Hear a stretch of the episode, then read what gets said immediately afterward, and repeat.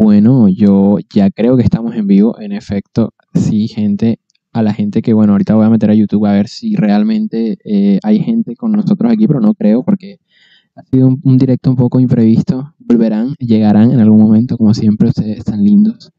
Pero eh, nada, estamos aquí hoy. Esto, yo creo que este es el primer en vivo que grabamos, tipo eh, para el podcast, que no sea por Zoom y que sea tipo presencial y de los micrófonos y el set. Y ahorita les mostré por Instagram un poco cómo tenemos todo montado esto. Tenemos ahí atrás la imagen del podcast, súper linda. Y aquí me acompañan hoy Gaby y Gerardo. ¿Cómo están? Bien, bien. Sí, chévere que nos invitaran. fue una sorpresa, pero fue chévere como la idea en general. Sí. Bueno, como les dije, acérquense al micrófono para que se escuche todo bien y eh, nada, ahí hoy vamos a estar hablando un montón de cosas.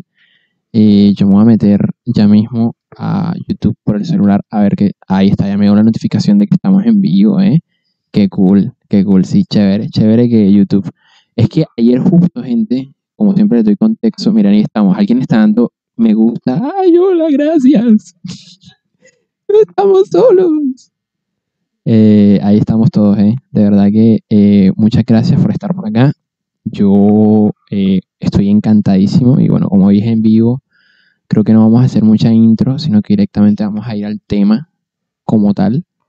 y nada, entonces empecemos, empecemos. Bienvenidos, bienvenidas una vez más, queridos oyentes, queridas oyentes, a este nuevo episodio del podcast Conversando con. Hoy vamos a hablar de unos temas súper interesantes y que realmente eh, vienen un poco de los orígenes de cómo empezó el club, con una sección que se llamaba Eman Chill, donde recondamos todo tipo de cosas, ¿eh? desde anime, manga, libros, películas, y bueno, está volviendo un poco, pero ahora va a volver eh, de la mano de estos dos personajes y bueno, más gente que voy a intentar traer acá para hablar de ciertos aspectos de la cultura pop. Y justo me parece que bueno, hoy es pertinente empezar con una suerte de eh, momento de entretenimiento porque vamos a hablar un poco de, bueno, unos aspectos súper interesantes acerca de el término de novela gráfica, manga, mangua, manhua. Y cuando me equivoqué de pronunciación, gente que le gusta todo esto, lo siento. Eh, también quisiera decir que si yo me equivoco, perdón, tampoco es que uno lo lee, pero que uno lo pronuncie eso es otra cosa. Totalmente, totalmente. Bueno, y, y bueno, Gerardo, y Gaby, eh, nada, primero que nada, eh, muchísimas gracias por estar acá. De verdad, un placer parchar con ustedes aquí. Y, bueno, justo que hoy estamos en el set del Club de la Serpiente, nos vamos a revelar dónde es, porque nos pueden demandar. Eh, pero bueno, ahí vamos, ahí vamos. nada, entonces yo creo que podemos empezar. Bueno, cada uno se presente. Ya, Gerardo ha estado acá en el podcast antes, pero Gaby no. Entonces, cada uno preséntense, cuenten un poco de quién son, qué cosas les gustan y vamos haciendo una mini introducción a lo que vamos a hacer hoy para que, bueno, en últimas eh, todo vaya sintéticamente conectándose. Entonces, nada, preséntense para que la gente, uno, bueno, hoy tienen la, la felicidad de poder ver, porque normalmente yo lo que digo es que, bueno, se presenten para que la gente les identifique la pose, pero bueno, hoy ven a Gaby, ven a mí, ven a Gerardo que está por allá en el celular momento XD. Pero bueno, entonces, eh, adelante Gaby, preséntate, cuéntanos un poco de ti bueno, cuando a mí me dicen que me presente a mí siempre me parece gracioso porque en realidad uno nunca se presenta en la vida real, o sea, como uno conoce a las personas hablando, ¿no? Eh, pero trataré, me llamo Gabriela, primero que todo, estudié con, eh, con Santiago Filosofía y Humanidades, o sea, también estudié un tiempo con, con Gerardo, o sea, yo era... Todos somos compañeros de curso, ¿eh? O sea, yo era como una cosa entre media rara, por un, eso es lo que él dice, pero yo soy mayor que él. Terrible, ¿eh? Como... Ni siquiera te oyen, Gerardo. Ahí está. Primer plot twist del podcast. Ahí está. no sé qué más decir. Ah, bueno, obviamente acerca del tema en general de lo que vamos a hablar hoy. A mi hobby, como el primero que salta a colación cuando alguien pregunta acerca de mí, es leer. O sea, yo leo bastante en general yo empecé leyendo libros, novelas, fantasía, todo ese tipo de cosas y alguien me introdució al anime y luego descubrí que el anime podía ser manga después y ahí se me abrió como un- nueva, una nueva gran fuente de lectura que hasta el momento para mí no era conocida y por eso supongo que Santiago me llamó para hablar. Sí, yo, yo le dije, yo le escribí hace como, no sé, tipo semana y media o dos semanas, una semana. Eh, le dije, Gaby, tengo. eh, fue un momento de iluminación, ¿eh? Un momento de iluminación. Yo estaba desparchadísimo, creo que estaba viendo Smallville porque gente me estoy viendo Smallville. Y. eh, chévere como hablar de las diferencias entre manga, manga, novela gráfica, porque es súper complejo, porque no son lo mismo, ¿eh? O sea, incluso antes que, que empezara el podcast, ellos estaban hablando de que a veces utilizan el término novela gráfica como para abarcar todo y realmente es a la gente especializada no le gustaría eso. Adelante, Gerardo. Eh, bueno, mucho gusto. Mi nombre es Gerardo. Yo también soy filósofo y humanista, también compañero de los aquí presentes. Y pues bueno, la verdad es que como le pasa a Gaby, siempre sentí cierta fascinación por esto que llamamos narrativa gráfica. Dentro de todo ese abanico que, com- que comprende este medio, siempre me interesó más el cómic, particularmente el cómic occidental, eh, lo que llamamos comic book. Y creo que, sin decir que soy experto, es como que mi área de mayor conocimiento. Y nada, pues interesante aportar a la discusión. Pues sí, no, eh, se pone humilde Gerardo, pero no, realmente eh, es un placer tenerlos por acá.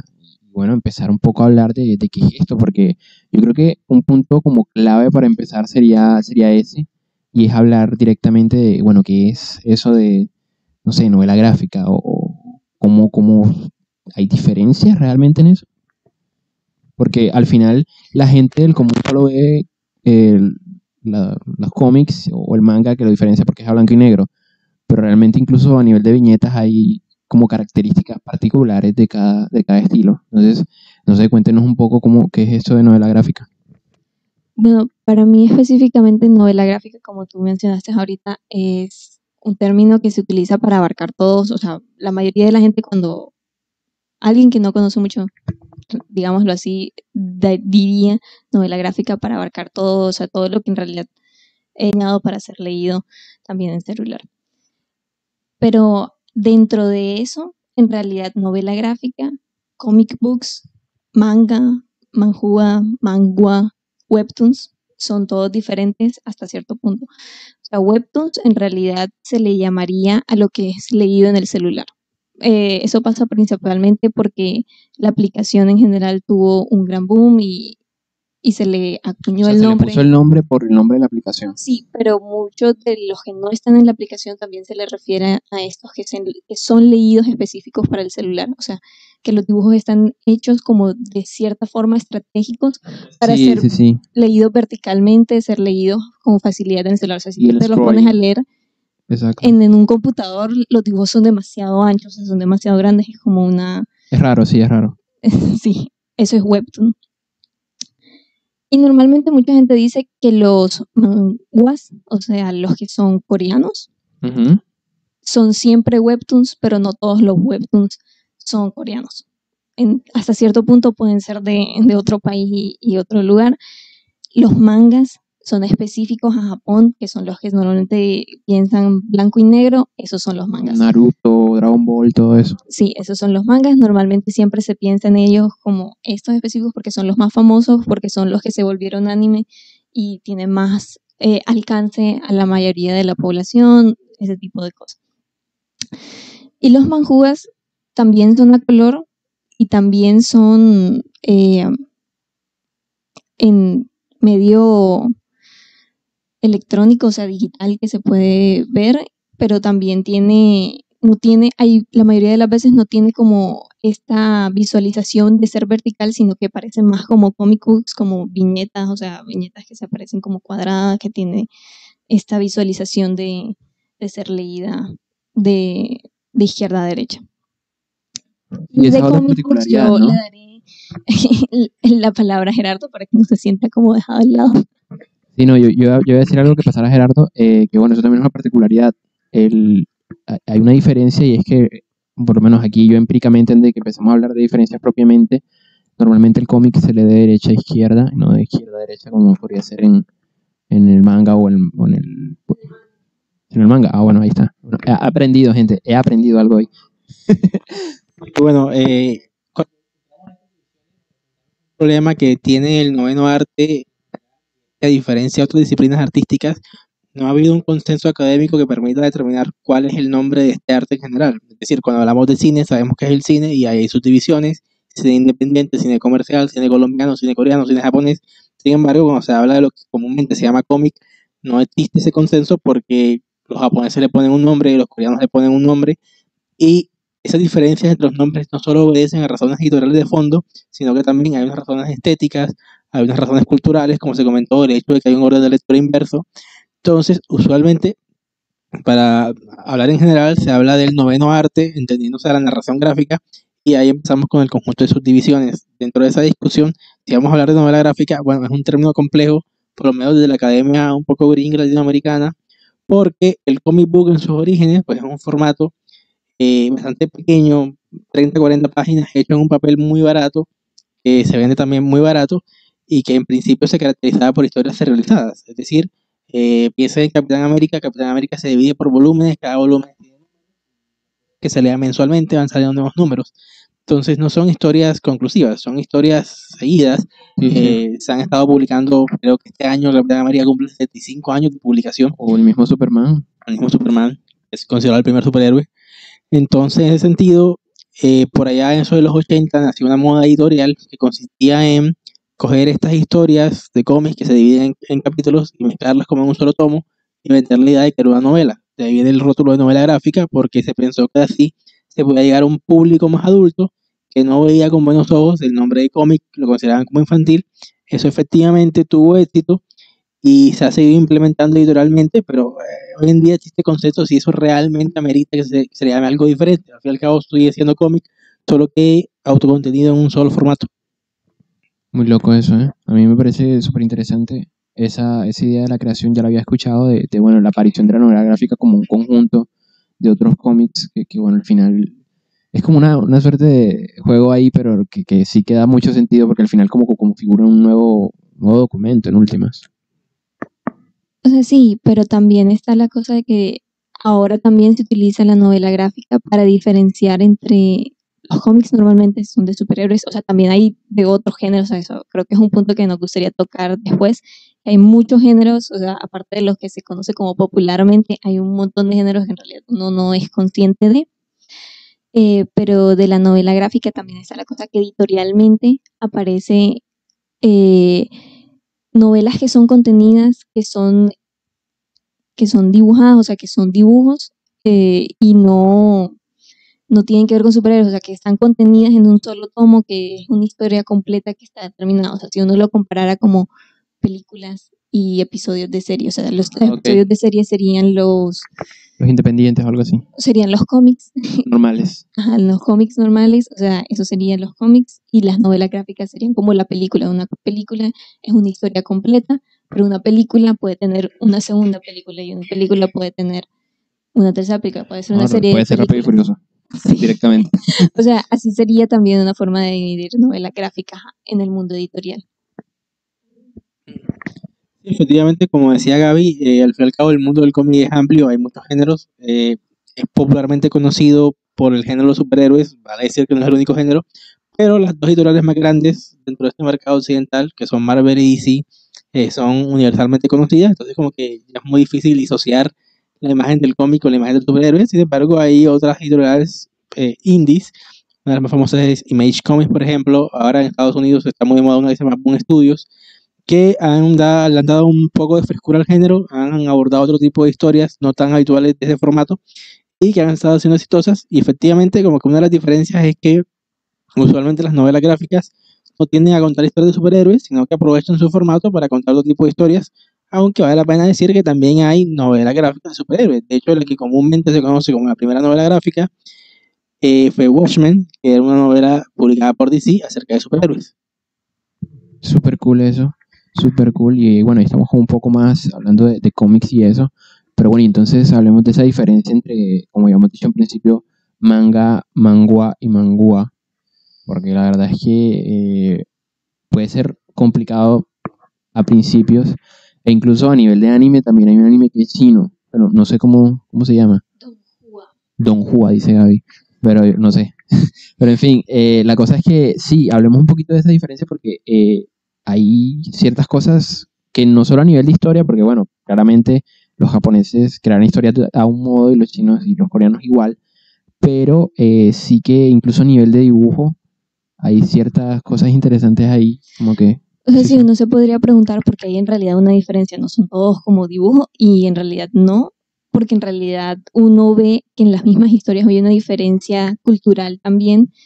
O sea, los tres países son totalmente diferentes, los tres tienen una historia bastante interrelacionada que es como difícil de, de contar en un sola, una historia una sola vez, pero hagamos un ejemplo, ¿no? O sea, China siempre ha sido un gran país y siempre y, tiene una gran historia alrededor en el continente asiático, pero Japón, digamos que más cercano a nuestra época, tiene también una gran historia que, que ha sido como el invasor de estos ambos países y, y no es como una historia que ambos países ignoren totalmente al contar las historias, entonces también tiene esa diferencia como de, de una historia que no, no se puede negar.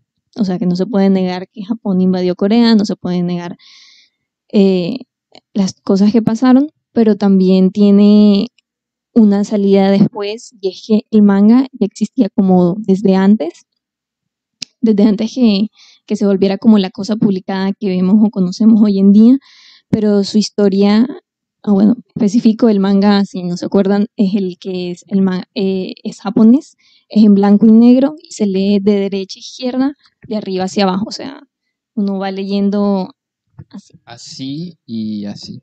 Sí, Sí, la bendición, así y así.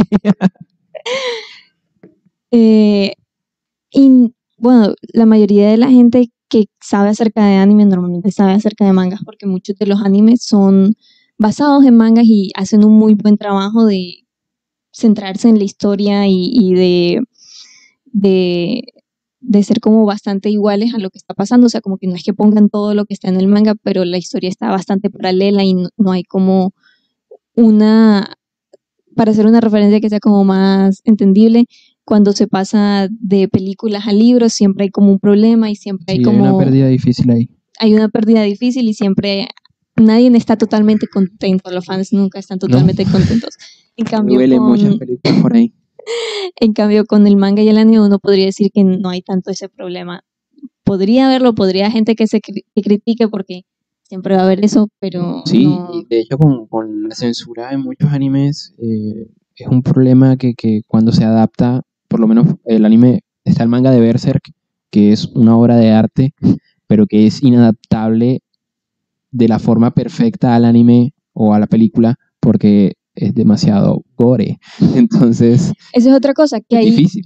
eh, eh, por lo menos, otra cosa que acabas de decir, Gore, o sea, y eso en realidad es un género que nosotros ahora, nosotros tres sabemos porque sabemos acerca de manga y de anime, pero la gente común, si tú le dices Gore, ellos como que, ¿de qué me estás hablando? O sea, también algo que me llamó mucho la atención del manga o del manhua o del mangua es que todos estos tienen un montón de géneros que yo como lectora de libros normales, casuales, no sé, de fantasía, me encontré como hay demasiados, hay como una explosión de muchas cosas que, que en realidad uno podría decir que también lo puedes categorizar con las novelas occidentales y todo esto, pero aquí sí hay como esta división de géneros que sí existe, como gore, que es sangriento, o sea, es novelas, mangas que son sangrientas, que el tema es sangriento en general. Hay de todo, ¿eh? ¿Quieres decir algo? No, no, tranquila.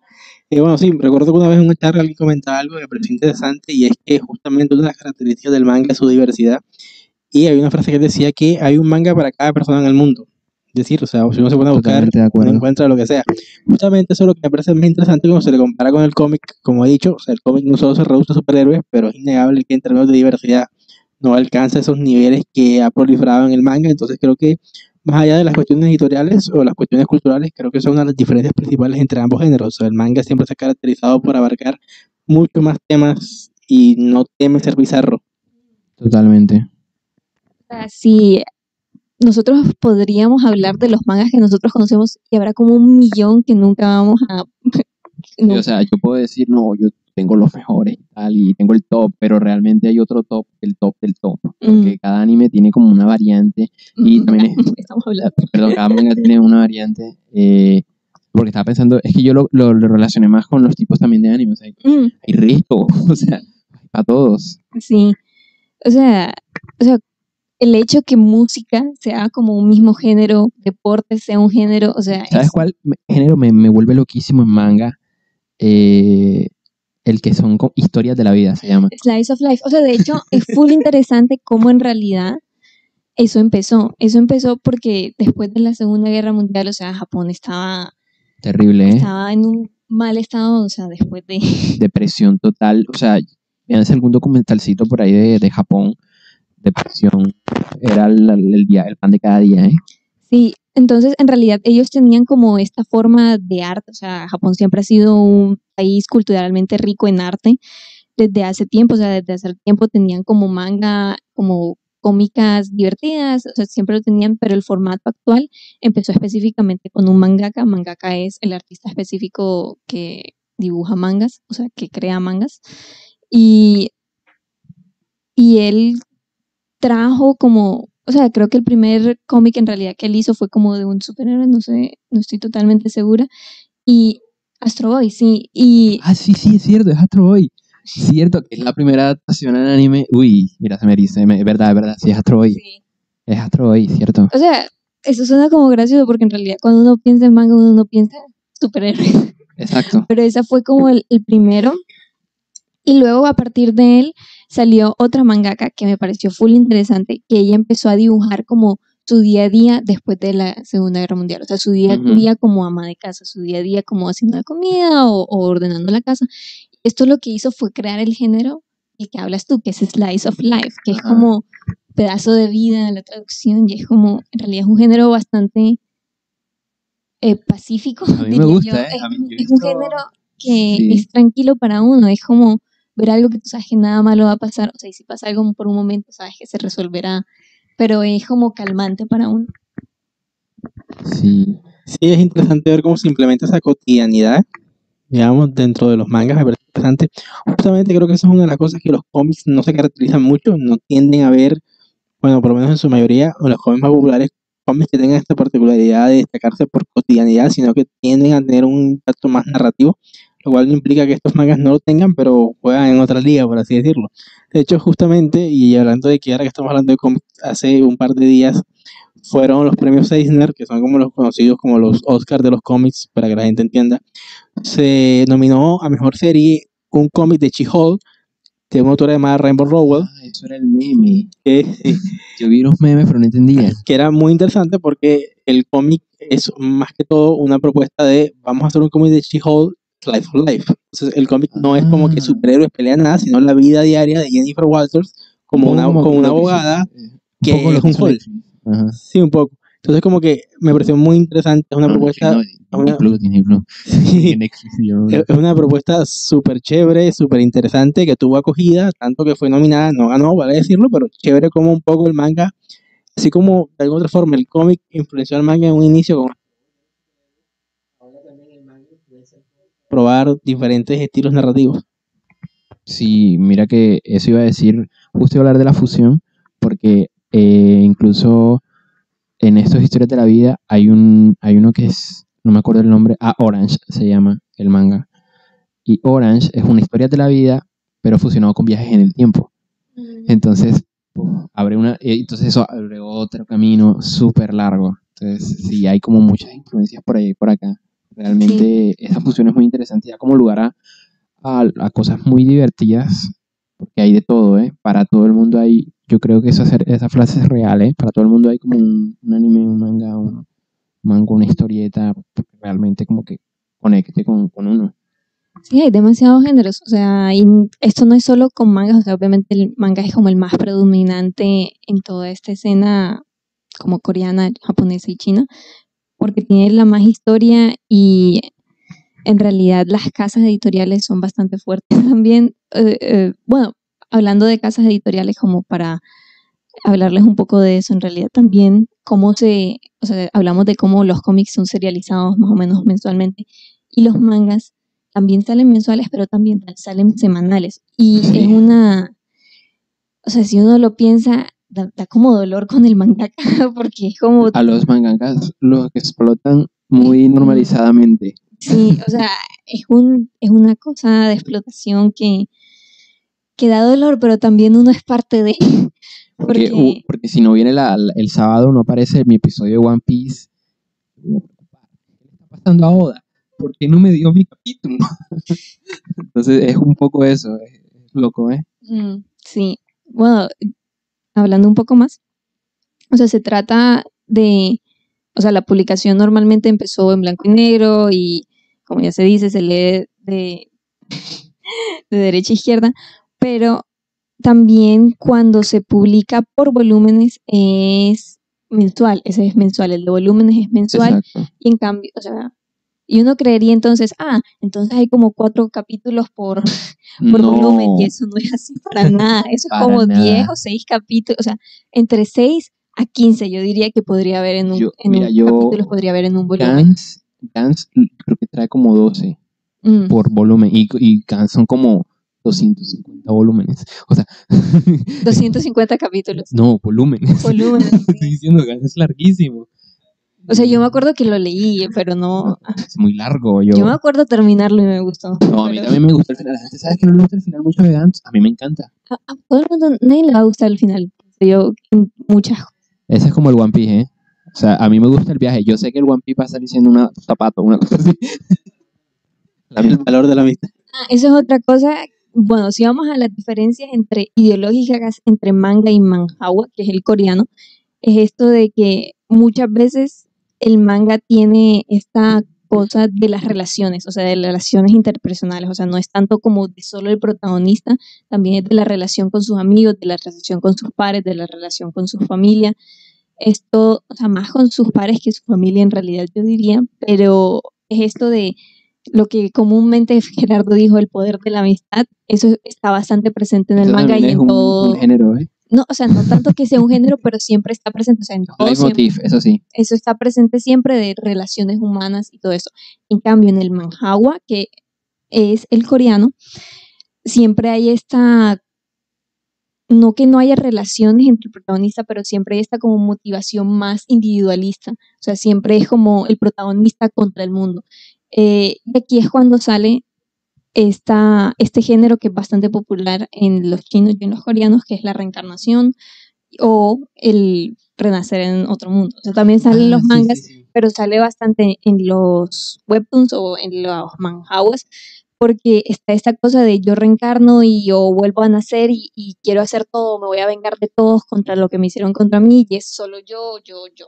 O sea, es bastante individualista, no que sea malo, o sea, como uno de los manhwas más populares que todo el mundo conoce es Solo Leveling, o sea, y hasta el mismo título Sí, lo dice como Solo- solo solo.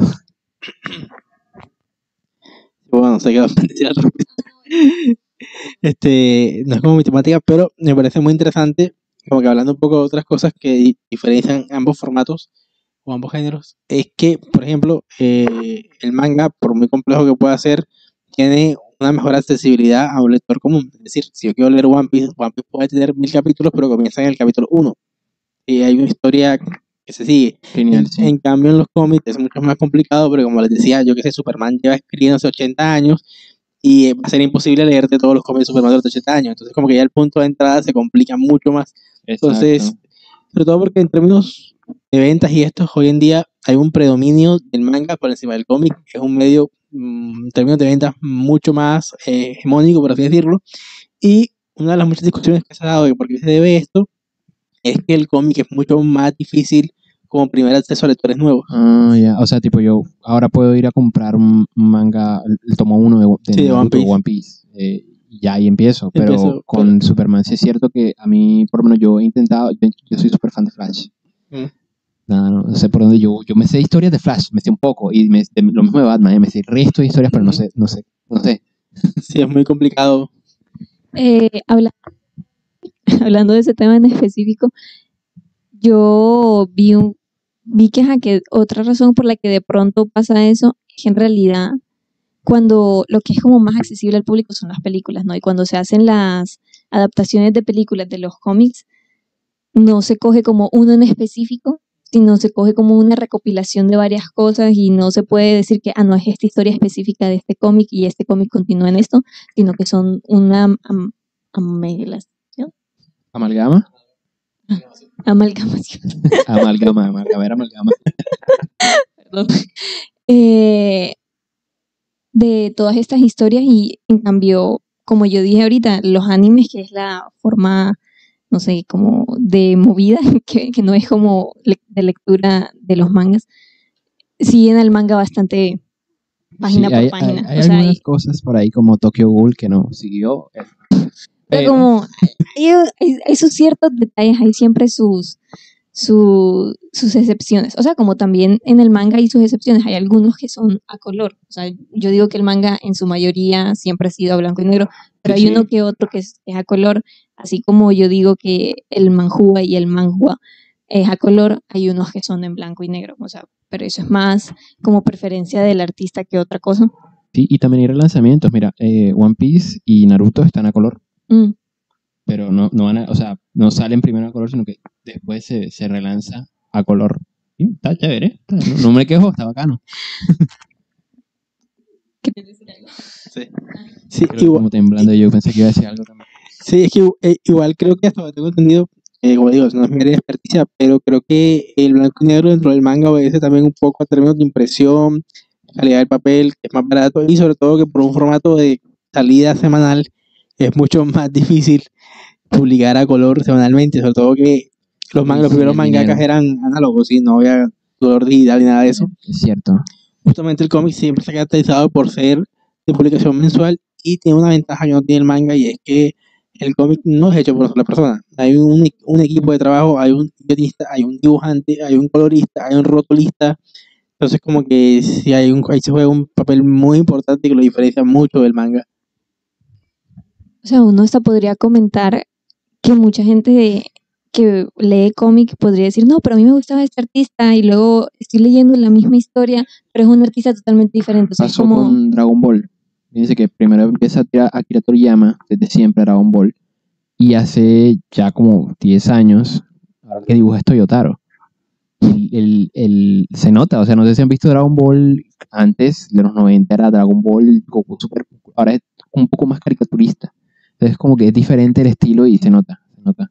entonces sí, eh, yo diría que como lectora de manga, o sea, parte de esta comunidad, eh, yo diría que hay como esta, yo no sé qué tanto es con los cómics, o sea, porque eh, con esto de que puede cambiar bastante rápido y como bastante entre, entre historia y historia el dibujo, yo no sé qué tanto, pero con el manga en realidad se siente bastante, o sea, como, como lector uno no solo está leyendo la historia, uno está apreciando el arte de cada artista, o sea, puede haber Sí. como una, un- una similar- similaridad por ser como todo japonés, pero todos tienen como su toque diferente, todos tienen como algo diferente, todos los artistas tienen algo diferente y a mí me gusta un tipo de mangas, o sea, me gustan esto y yo sé que me gustan porque también están dibujados bien, o sea, a mí me pasó específicamente, yo no sé cómo lo van a tomar, pero a mí Mob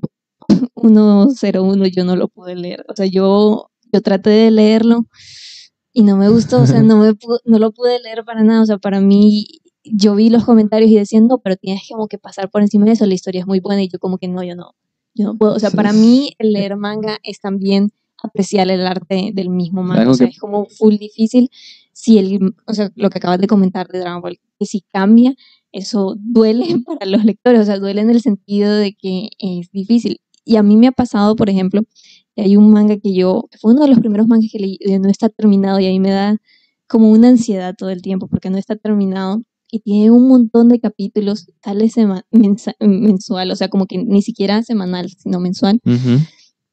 Y um, yo he visto cómo, o sea, puedo sentir que es la misma persona, pero he visto cómo la, la misma, el mismo arte del artista ha cambiado a través de los años. Ajá. Y, y es difícil, o sea, como que para mí el cambio fue gradual, por eso no me importa tanto, pero si uno ve cuando se murió, recientemente cuando se murió un mangaka, en realidad lo que pasó, todo esto de que mucha gente se preocupó de, va a terminar la historia, cómo se va a sentir, o sea, el dibujo va a ser diferente. que, que, ¿Cómo era? Era era el de Berserk, sí, era el de Berserk. Pero Miura, Era Miura, sí, sí. Rip. Miura. Continúa, pero no de la gente se- No, sí, fíjate que yo antes de que hables Gerardo ahí, eh, con, ¿sabes?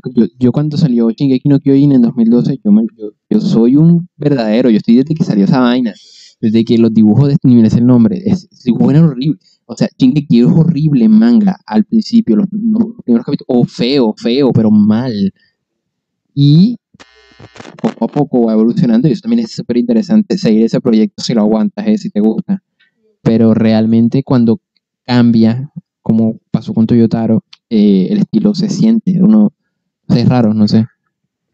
Sí, bueno, es interesante porque efectivamente creo que hay una mayor cercanía estética con el apartado visual en el manga que con el cómic, porque como efectivamente comentamos, se tiende mucho a que un cómic pueda ser dibujado por varias personas. Eso es básicamente por la misma naturaleza del medio. Eh, por ejemplo, si tú lees un cómic mainstream, hablo de Marvel o de DC, es muy poco probable que vayas a encontrar un mismo dibujante para una sola etapa. O sea, Porque Superman se ve igual todas las veces. No. Sí, sí, es muy difícil. En el cómic indie, sí es mucho más habitual que puedas encontrar un cómic dibujado por un mismo dibujante. A veces incluso encuentras un guionista dibujante que también se ve en el cómic, no tanto, pero se ve. Justamente porque lo que buscan es que como son indies, no son mainstream, es crear una identidad, una identidad visual propia. Entonces, para ellos sí es importante que haya una estética que tú relaciones con la historia y que esa estética no cambie. Entonces, por ejemplo, generalmente creo que el cómic indie más famoso que hoy en día se llama Saga, ha ganado como cinco premios Eisner al punto que lo dejaron de nominar porque decían que si lo siguen nominando no iba a ganar nunca más nadie. Es una historia súper chévere, la recomiendo un montón. Es súper diferente a lo habitual dentro del mundo del cómic y tiene aproximadamente actualmente creo que cerca de 100 números y todos han sido dibujados por la misma persona. Es algo súper guau, o sea, no es habitual en el mundo del cómic y los escritores tanto el, el- el guionista que se llama Brian K. Vaughan, que es uno de los escritores más grandes del mundo del cómic, ha estado tan comprometido con Fiona, que es la dibujante, que le dice, si no puedes dibujar, paramos, el, paramos el Ajá. cómic y lo paramos lo que tengamos que parar hasta que tú vuelvas, porque es que el cómic no es lo mismo sin ti. Claro, Entonces, claro. como que es súper interesante. Sí, eh, definitivamente por ahí uno puede como pensar todo eso. Y, y yendo como, como a la siguiente pregunta un poco para, para ya empezar a, a dar contexto más de- y centrar, porque hemos hablado de muchas cosas hoy eh, y me gusta, me gusta, me gusta. Eh, Se nota que nos gusta esto, ¿no? un poco, un poco. Sí, no, un chin, un chincito nada más, un poquito. Eh, estamos aquí por compromiso, Los, ¿eh? los paquitos nos empaquitan. Sí, sí, ahí está, mira, es súper referencia. Ah, bueno, no es que lo hayamos tocado, pero obviamente aquí en Colombia se habla de los paquitos y en su mayoría estos eran mexicanos. Nosotros hicimos nuestra investigación ya. Sí, sí, ahí, ahí estamos montados, ¿eh? Sí.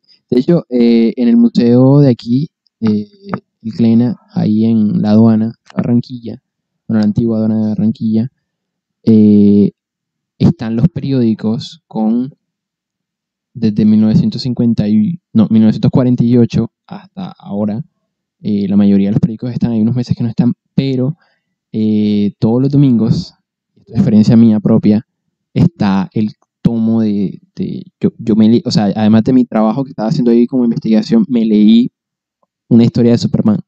Estuvo chévere, estuvo chévere. Y también me leí una de Tarzán y una de Tintín.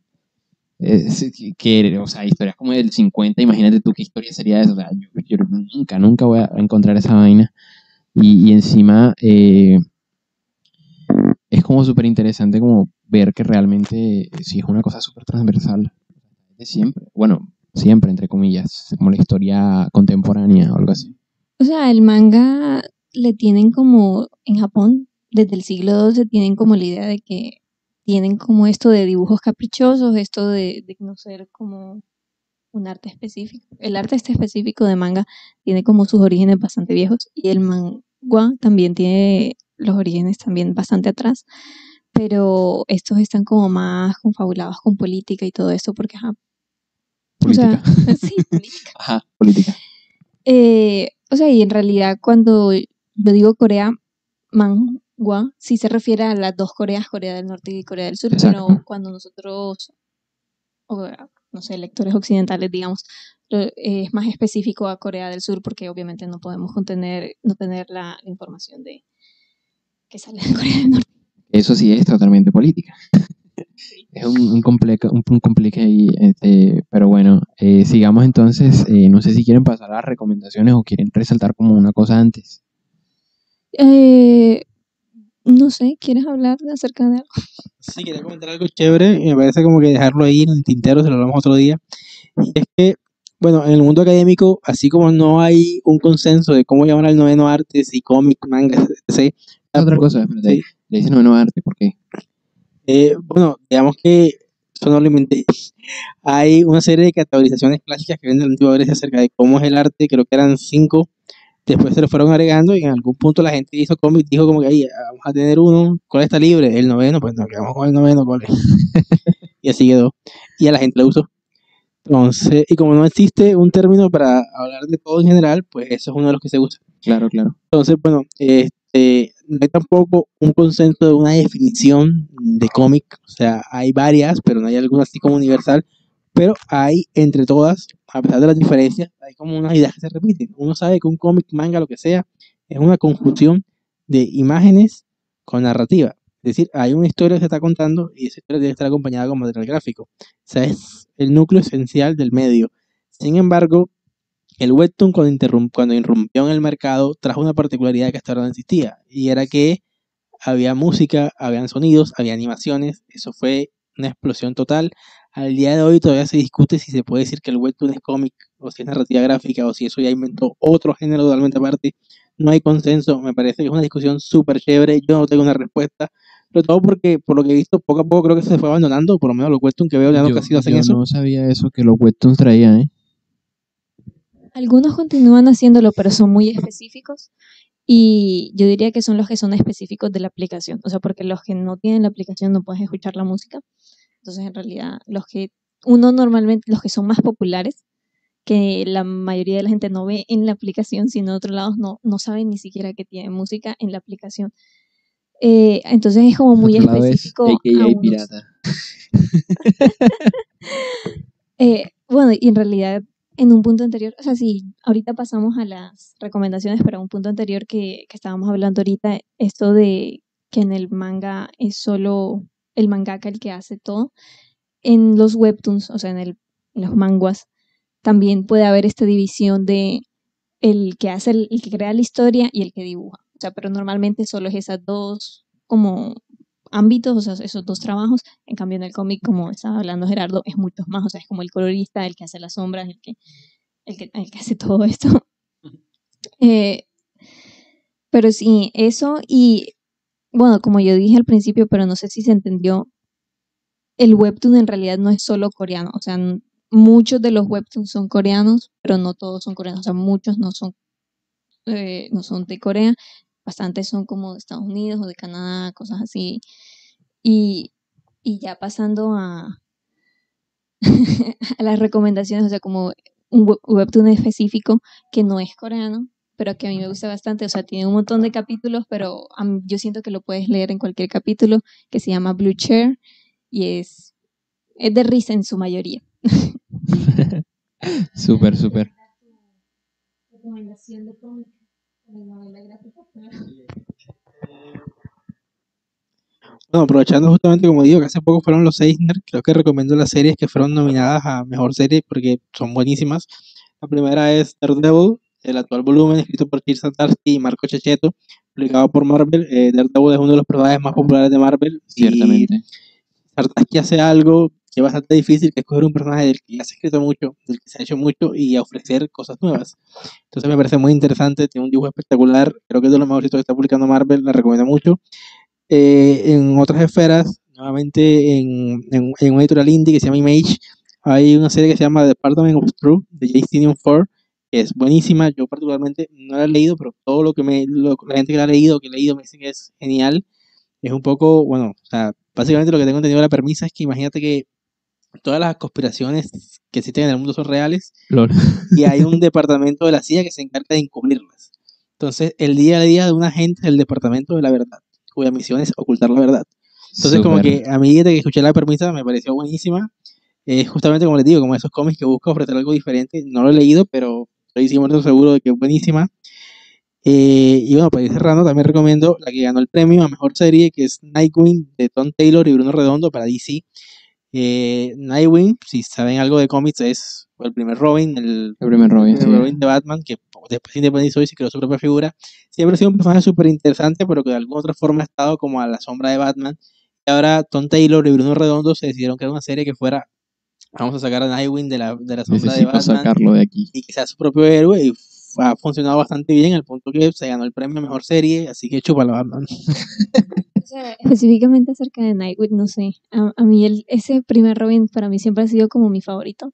Pero no sé si eso es como algo muy típico o en realidad entre No, todos. el, el mío Jason Todd. Ay, bueno, de decir- ups.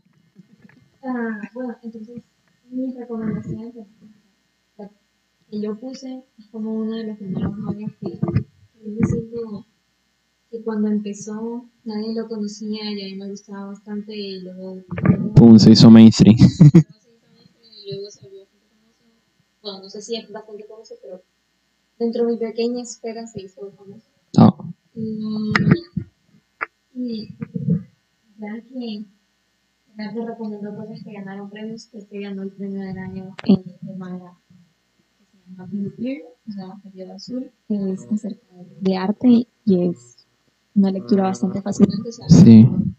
no sé si oyeron, pero a través de que todos estamos hablando, o sea, los mayoría de mangas que hablamos han sido como Slice of Life o de Shonen, pero este en específico es uno que es centrado en arte y juvenil o de escuela, digamos, hasta cierto punto, porque de un joven en la escuela que está tratando de entrar a la universidad de arte y luego a partir de que entra cambia la historia, no es tanto juvenil porque está en, el- en la universidad, ¿no? Claro, claro.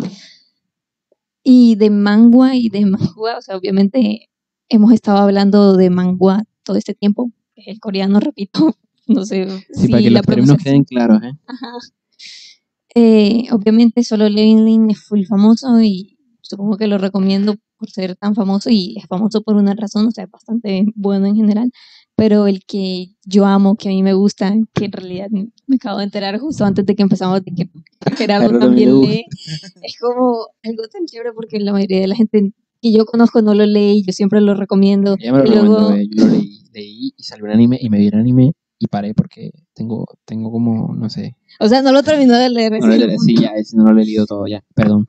pero es Tower of God, o sea, Torre de Dios, y es uno de los, no sé, de los, man- de los manguas que más me gustan. Siento que tiene como una trama bastante interesante, o sea, tiene todo esto de aventura, pero también tiene sus momentos medio filosóficos que uno en realidad te ponen a pensar acerca de las cosas. Y, por último, cha. que son los chinos. En realidad no hemos hablado tanto de ellos y no es tanto porque no haya leído, pero sí en comparación no he leído tanto de estos. Pero es más, bueno, esto es más una opinión personal. Yo diría que son como más complicados de leer en el sentido de que son más cortos los episodios y, y a veces da como este sentimiento de que no hay tanto para leer si vas a empezar una historia. Pero uno de los más famosos que yo considero más famosos porque yo me acuerdo que lo leí bastante rápido y tiene más o menos como una historia completa, pero es porque está basado en una novela ligera que se llama The Grand Master of the Demonic Cult. Pero, o sea, yo no creo que ninguno de los dos lo conozca porque en realidad ese no es el de- el rey no demonio. ¿Ese no es el del rey demonio que reencarna? No. No, no, ese no es.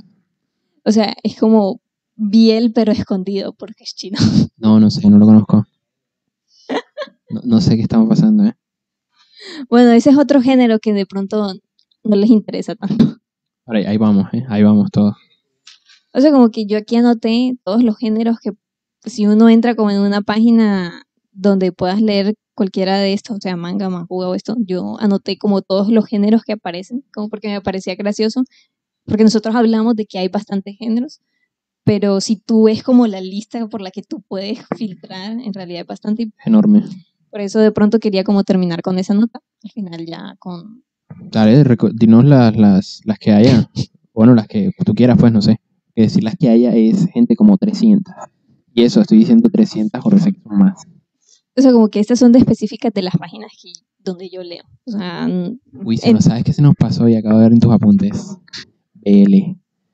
Pero bueno, ahora, ahora me... Ese último que, que, que recomendé se supone que es, pero no es tampoco. Ahora, ahora de último decimos que PL. Tú, adelante. O sea, acción, adulto, aventura, comedia, cocinar, doichi, doujinshi, no me acuerdo. Doujinshi creo que es. Pero ese es como fanáticos, o sea, yo lo tengo catalogado como mangas que son hechos por Así fanáticos. como fanfics, pero, pero manga. Drama, ecchi, fantasy, genderbender, harem, historical, histórico, horror, isekai, yosei, martial arts, ma- maduro, mecha, medicina, misterio, one shots, psi- psicológico, romance, de la escuela, ciencia ficción, seinen, shoujo, shoujo ai, shonen, shonen ai, slice todo, of ¿eh? life, smut, sports, o sea, deportes, sobrenatural, tragedia, webtoons, yaoi y yuri. Ese es como poquito. Y, y en otro, o sea, y la y las otras que no dije sería como magia, Fantasía. fantasía y thriller, o sea, como que ese es como el hay vampiros. También Ah, hay como esa, hay realidad virtual, una que no se puede faltar, que también tiene, está cogiendo bastante. Sí, eh, no, y el que dijimos antes de Renacimiento, ¿cómo era? Sí, Ah, cyberpunk, demonios y parodia y, y extranjero. Sí, extranjero. los extranjeros son medio raros, pero bueno, Hay niños. también hay, hay, Hay de que son, o sea, no niños en un sentido no, raro, sí, sino son como infantiles, sí, pero que son como anime de niños, como hay uno de, hay un profesor que siempre reniega su vida, eh, creo que es profesor de niños, así, súper gracioso. ¿no? sé si es más como estilo comedia yendo hacia allá, Sí, sí, sí. pero no, o sea, no sé, no se piensa en algo raro. No, para eso está el BL. y, y todo, yo creo que, mira, yo creo que uno de los, los apuntes, eh, de los apuntes, sí, sí, de los, de los apuntes de, ¿cómo es que se llama?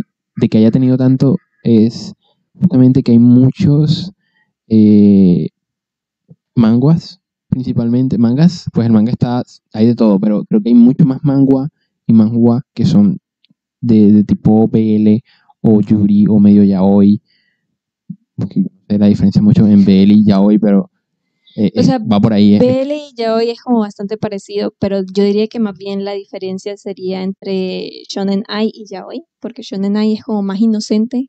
Eh, no, Ajá, BL es boy love, o sea, amor entre ambos chicos, y yaoi es amor en- entre chicos, pero yaoi es como tiene una característica un poco más sexual y shonen ai es más inocente, o sea, como más no no hay no se sexualiza tanto a los personajes, sino es como más no, sé cómo decirlo, como shonen, como como shoyo, es como, más- shoyo como pero shoujo. entre dos Más tranquilo, eh, sí. o sea, y de hecho hay shoujo ay, que es amor entre dos chicas. Sí, hay, hay de todo para todo el mundo, la verdad. eh, un placer realmente conversar con ustedes este rato, porque hay de todo, hay de todo. Y, y bueno, no sé, Gerardo, ¿quieres apuntar algo de que, antes de que empiece a despedirnos? No, sí, eso que, o sea, es como la punta del iceberg. El noveno arte es una cosa inmensa y de todo, no hemos tocado ni el 10%. No hablamos, por ejemplo, del el álbum europeo, que es una tradición totalmente distinta, caracterizada por, no sé, Tintín, que lo mencionamos un poco. Hace poco se murió Francisco Ibáñez, que es el que creó Mortadelo y Filemón, que fue como mi primer cómic en la historia. Entonces, como que toda tradición totalmente distinta, alejada de lo americano, de lo asiático, y todavía hay más tradiciones. En Colombia también hay historias de cómic propio. Entonces, nada, o sea, un mundo inmenso, un mundo variado, una cosa fantástica y hay de dónde coger. Y nada, lean cómics. Sí, muchísimas gracias Gerardo, muchísimas gracias Carlos. Eh, como siempre, a la gente, muchas gracias también por quedarse. Hoy que estamos en vivo aquí con ustedes, esto va a quedar directamente en YouTube, así que en Spotify lo subiré más tarde. eh, pero realmente estoy encantadísimo de tenerlos por acá. A la gente, esto era una prueba, este es un piloto, de hecho, todo esto salió de un tirón, esto es un piloto que hicimos. eh, y la verdad parece que salió bastante bien, me gustó mucho, no sé cómo se sienten ustedes, pero me gustó muchísimo y eh, realmente, eh, bueno, quisiera seguirlo, quisiera seguirlo. Ustedes también pueden votar, díganos ahí si queremos, por favor, eh, o no queremos, O también a Gerardo. o, o si camina Gerardo, tráigame otro aquí. O Gabriel habla mucho. Así, sí, ahí, hagan lo que quieran, ¿eh? Y igual eh, la idea es como ya que hicimos como esta toda introducción, eh, seguir recomendando y acercándonos un poquito a, a cada género, a, un- a una obra en específico, incluso hablar de, de un- una obra en específico y cómo desglosar los capítulos, ver qué conceptos trata, cosas así. Eh, pero bueno, eso quedaría para capítulos de más adelante. Yo por ahora me despido de nuevo. Muchísimas gracias y los dejo a ustedes dos para que, bueno, eh, se despidan y si quieren dejen sus redes sociales o lo que quieran, no sé. Eh, Gerardo ya se estaba despidiendo porque estaba en el celular, o sea, no estaba presente. Nada, pues, bye. Mis redes sociales son Filosofokit, así que muy acorde a la temática. LOL. Eh, no. Estamos desparche. Los tres estamos en un desparche importante. Aquí el profesor Gerardo tiene un desparche como de siete horas más que viene.